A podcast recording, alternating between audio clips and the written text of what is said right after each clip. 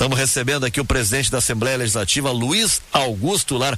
Tentamos falar sexta pelo telefone. Pois é. O celular já é complicado, a gente paradinho, né? Nas estradas é mais complicado. Eu estava né? em Caçapava quando Nossa vocês me ligaram, Senhora. na Serra de Caçapava. E como o Rio Grande do Sul é o único estado que não exigiu, na época da concessão telefônica, sinal para ah, interior do estado, interior que não seja área urbana. Sim. Nós somos o único estado que não exigiu na privatização das telefônicas o que fossem colocado antena para a, a zona rural. Ficamos focados só na A capital. nossa, é não, a nossa antenas, as nossas antenas das concessões que foram feitas são só nas zonas urbanas. Perfeito. Por exemplo, Sa- é, São é, Santana do Livramento a Quaraí, tem 100 quilômetros. Sim. 80 quilômetros não pega um sinal de nada. Porque tem 100 quilômetros de distância, não tem uma cidade no meio. Então é um apagão que tem ali telefônico, por quê? Porque Pra chamar um guincho, um socorro, alguma coisa, não, não, não, não, não houve a obrigatoriedade de colocar antenas de celular na zona rural. Chegar aqui em Santa Catarina, tu anda na zona rural, tu pega telefone, anda nas estradas, mesmo que não tenha cidade muito perto. Foi uma falha nossa. Nós ficamos, nós ficamos discutindo se era bom ou ruim privatizar, quem é a favor e quem é contra, e esquecemos de ver as regras do contrato. É verdade. Entendeu? Ô, que era o principal, né? Presidente, me explica uma coisa. Eu estava falando aqui agora, eu já vi essa medalha do Mérito Farroupilha. Há poucos dias ela foi eh, entregada para Eduardo, entregue para o Eduardo Bolsonaro. Eh, acho que o Jean Williams também já recebeu. Agora está o Fernando Haddad recebendo. O que, que é esse tal do Mérito Farroupilha aí? Bom, Como é que é esse É. negócio? Qual é o critério para se dar uma medalha de Certo. Mérito Farroupilha? Certo. Então, assim, é, a medalha Mérito Farroupilha, ela é a maior honraria do Parlamento Gaúcho. Tanto que um deputado só tem uma medalha durante toda a legislatura, durante os quatro anos. Ele Pode só dar uma medalha de Mérito uma medalha, certo? Bom, ah, esta é de deliberação do deputado. Sim. Ela não é, não passa pela Não tem votação para decidir. não. Não. O deputado tem uma medalha que ele pode dar ao longo dos quatro anos de mandato.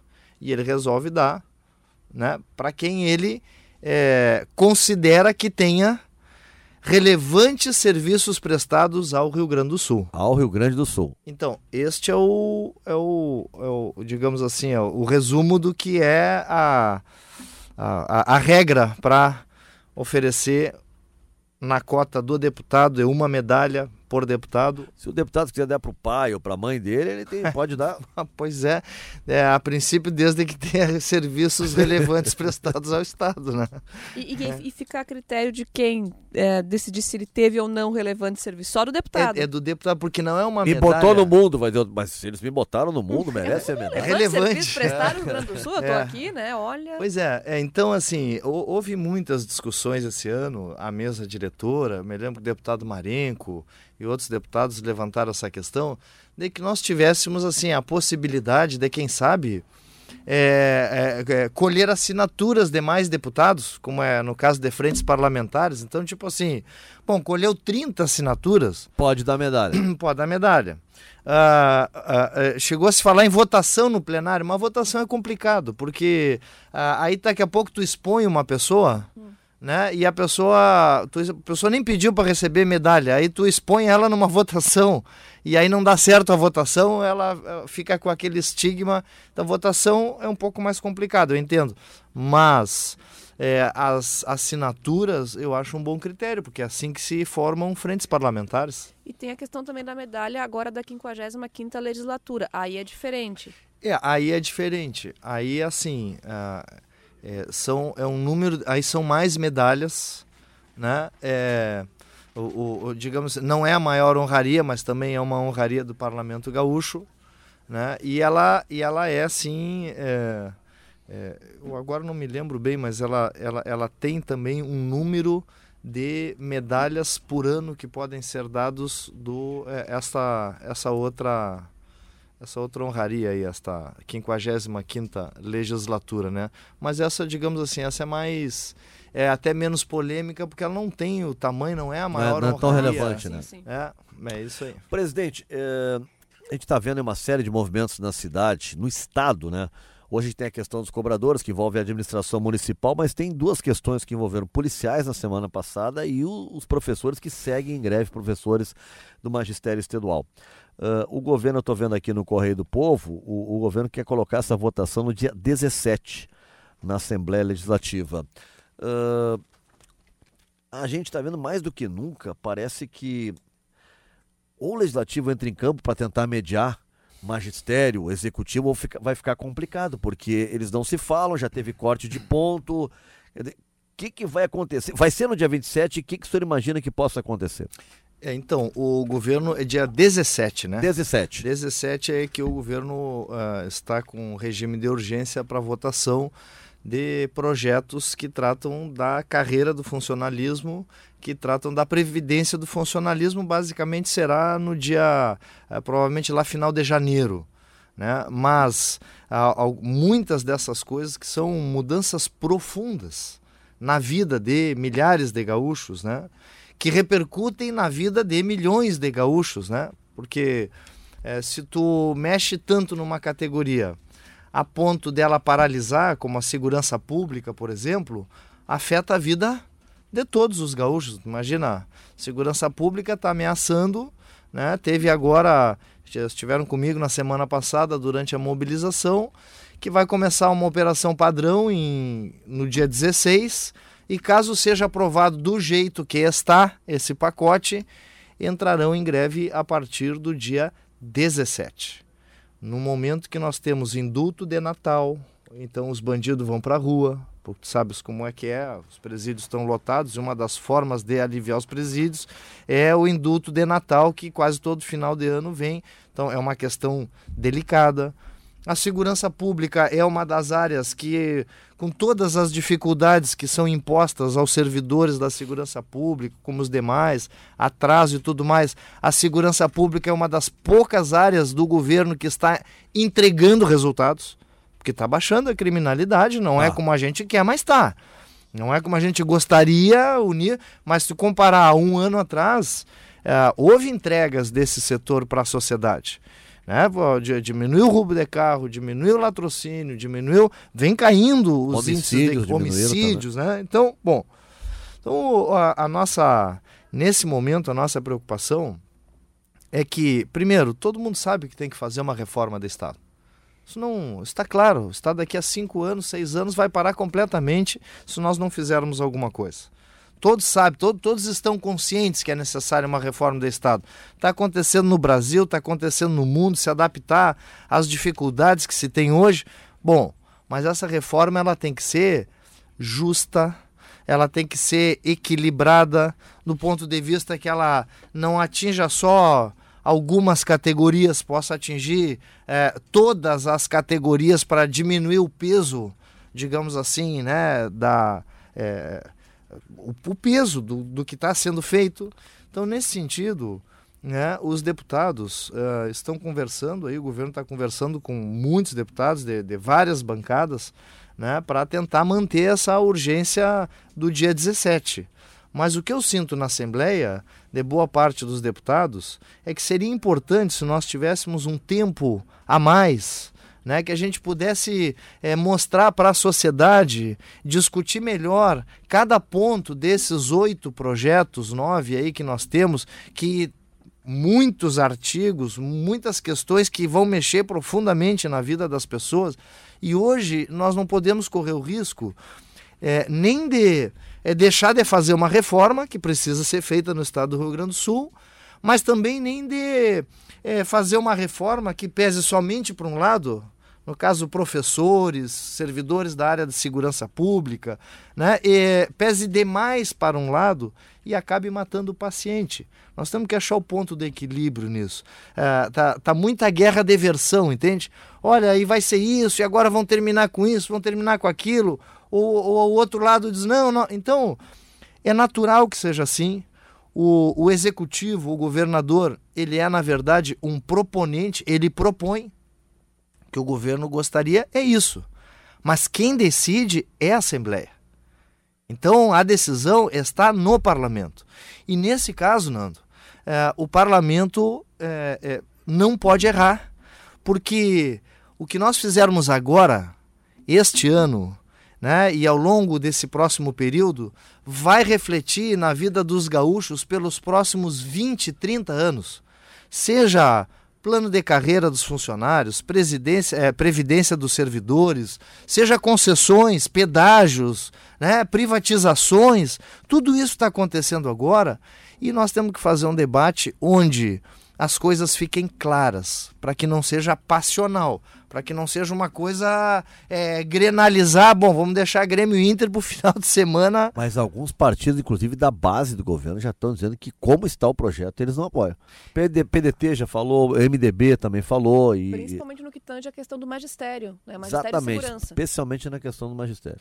Pois então, então nesse sentido, uh, para que a gente não perca uma oportunidade de fazer uma reforma de Estado, mas que seja uma reforma justa, equilibrada, que não pese só para professor, que não pese só para o pessoal da segurança pública, é que nós precisamos, assim, um tempo mais, eu imagino. Como, como é que nós fizemos com a PEC das estatais? Como é que foi com a PEC das estatais? Alguém ah. se lembra? O que, que nós fizemos? O governador colocou a, o projeto lá na, na Assembleia, tramitou, nós pedimos que não colocasse urgência porque nós queríamos aprofundar ainda mais o tema.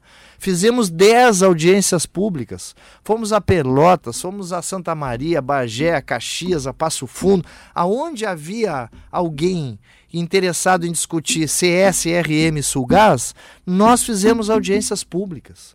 As audiências públicas lotaram, os debates aconteceram. Bom, quando chegou para votar aqui na Assembleia, foi tranquilo do ponto de vista de que ah, não havia versões, guerra de versões. Todo mundo já sabia do que se tratava, estava todo mundo convencido. Não precisou ter bomba, não precisou ter gás lacrimogêneo, não precisou ter a brigada fazendo né, é, ostensivamente. Nós conseguimos chegar. E, e, e, como presidente da Assembleia, eu tenho a obrigação é, de conduzir esse processo de uma forma mais equilibrada possível. Ah, nós não podemos correr o risco de acontecer o que aconteceu na Assembleia do Paraná, que o pessoal teve Cara, que sair da Assembleia. Lá. Não, teve que sair da, do prédio da Assembleia para votar no Ópera de Arame lá, que é um, é um outro local que não é Assembleia. E, bom, e ali votaram de uma forma né, ah, ensandecida, é, fizeram uma votação é, que é, será que houve né, o, a, a, repercussão disso nos próximos anos? O Paraná vai sentir. Bom, São Paulo, se agarraram a soco? Não, não, não. É, nós vamos mexer na vida de milhares e de milhões de gaúchos. Nós precisamos pactuar isso com a sociedade. A sociedade precisa saber o que, que diz cada projeto, né? ter a sua convicção, até para que os deputados votem é, confortavelmente, com confiança, se não dá para ser confortavelmente, mas que seja é, com convicção daquilo que estão fazendo. É, presidente, justamente em relação a essa questão do regime de urgência, do ponto de vista é, do regimento da casa e, enfim, da questão do executivo e do legislativo, é, apenas o governo do estado pode retirar o, o, o, é, o regime apenas, de urgência, apenas, apenas o executivo. Depende do bom senso, então, do executivo. É, eu, eu imagino que o executivo vai trabalhar até o último momento, né, para manter a votação no dia 17. Né? Eu, é, pelo que eu vejo a movimentação dos deputados, as maiores bancadas da casa, que inclusive a, a, as da base de governo, que emitiram nota. Nós temos nota aí emitido por alguns desses partidos que o Nando falou e outros aí, que emitiram nota dizendo, olha, é, assim como está, nós não vamos votar.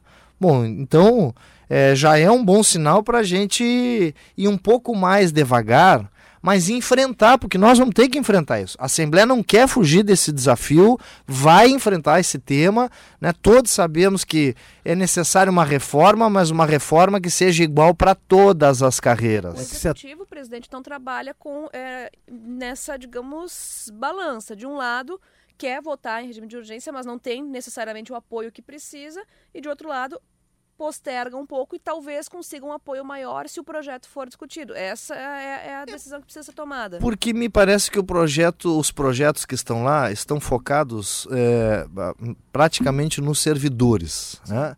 E nós temos, além dos servidores, outras questões que poderiam trazer para a reforma do Estado. Os projetos que estão lá são projetos de reforma do Estado, da carreira e previdência dos servidores.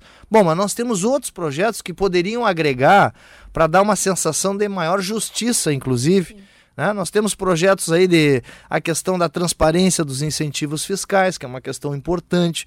Uh, foi divulgado aqui, vocês divulgaram a questão de uns dois meses atrás, né? Tá, os veículos de comunicação uh, foram concedidos em 16 anos 86 bilhões de reais em incentivos fiscais, desonerações fiscais, sem a devida fiscalização, sem o devido acompanhamento. 86 bilhões. Nosso orçamento anual é de 60 bilhões. É dinheiro que não entra no caixa do Estado. É dinheiro que não entra, é, ou é dinheiro que, que sai em forma de empréstimos, é, né, aí com fomento, né?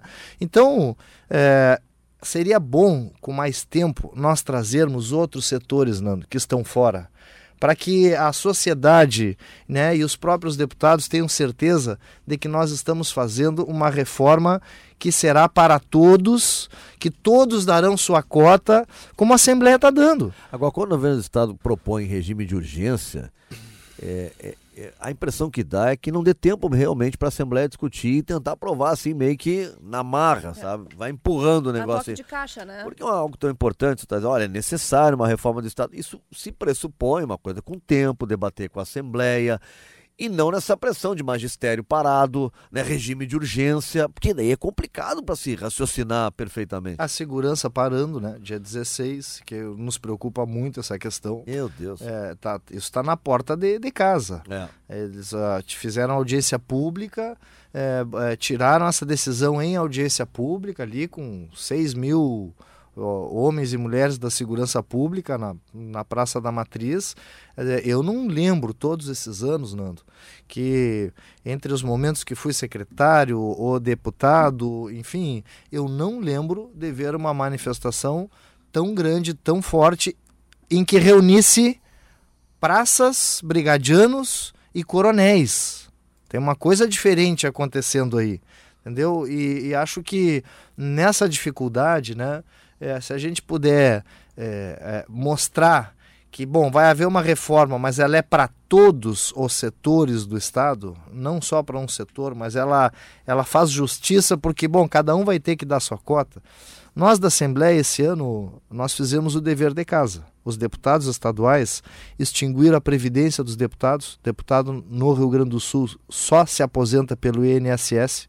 Não existe deputado vinculado à previdência é, especial na Assembleia Legislativa, foi extinta.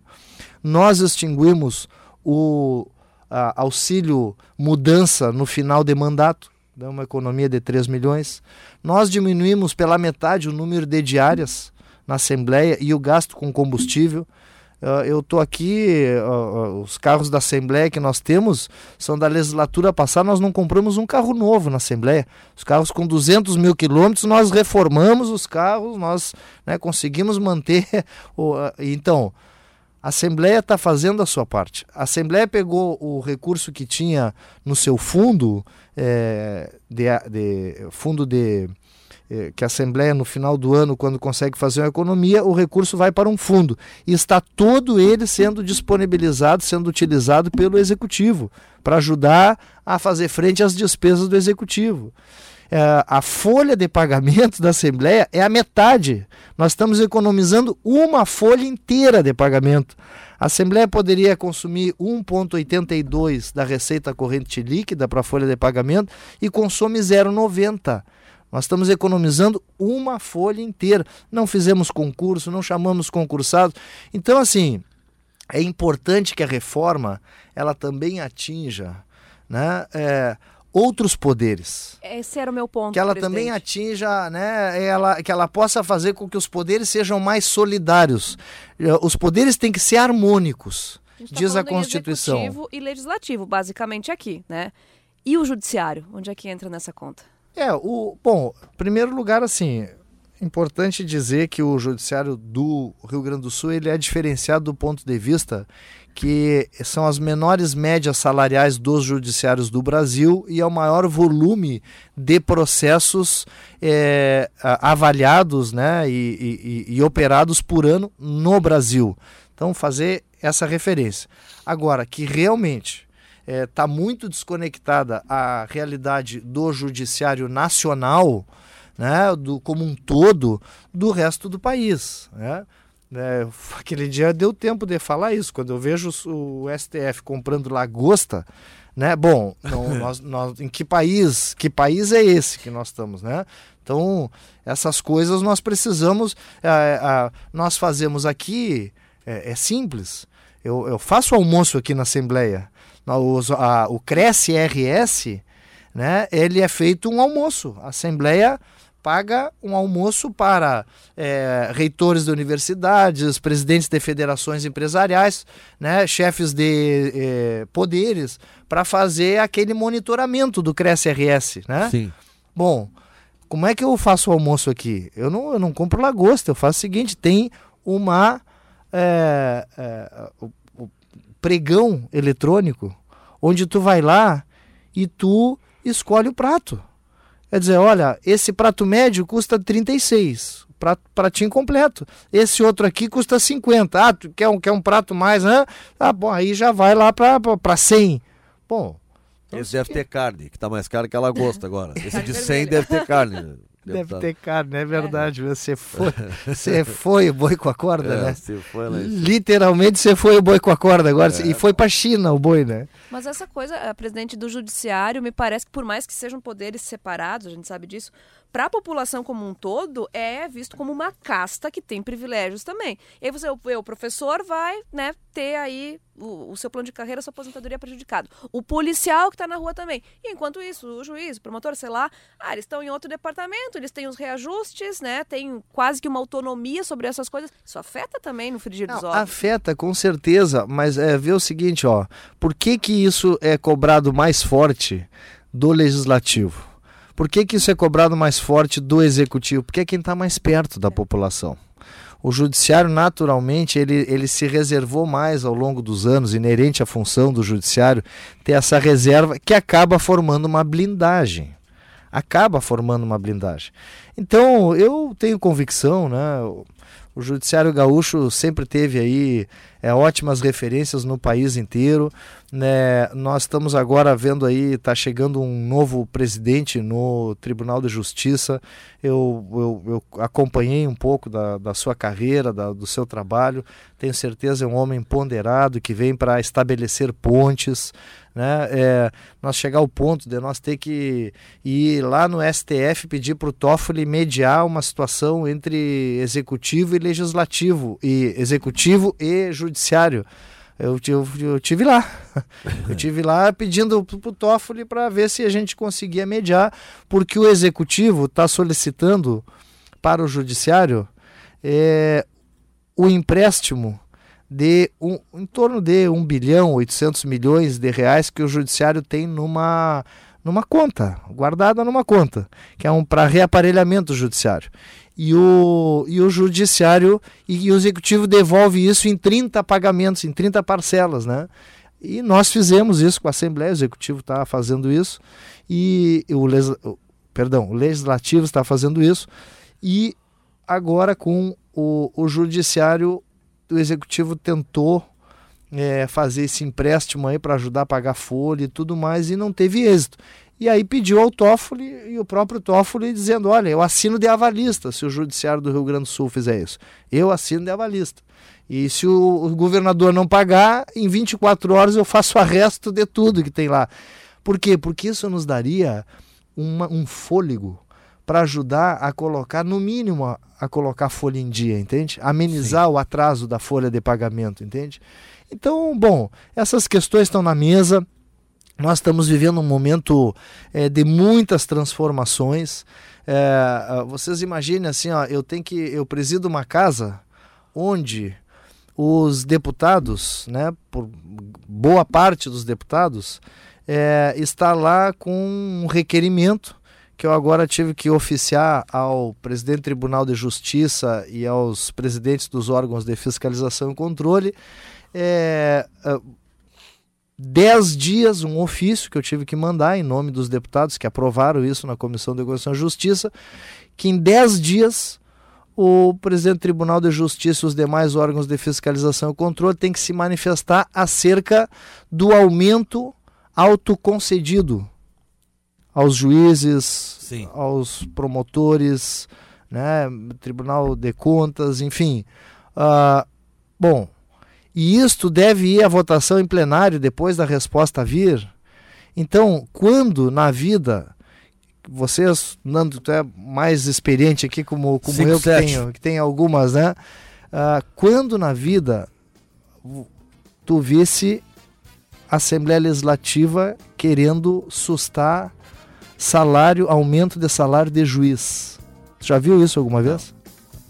Não é praxe. Eu nunca tinha visto isso na vida, mas está acontecendo nesse momento no Rio Grande do Sul. E eu tive que oficiar o presidente do Tribunal de Justiça. E a resposta vai vir e vai à votação em plenário na Assembleia Legislativa.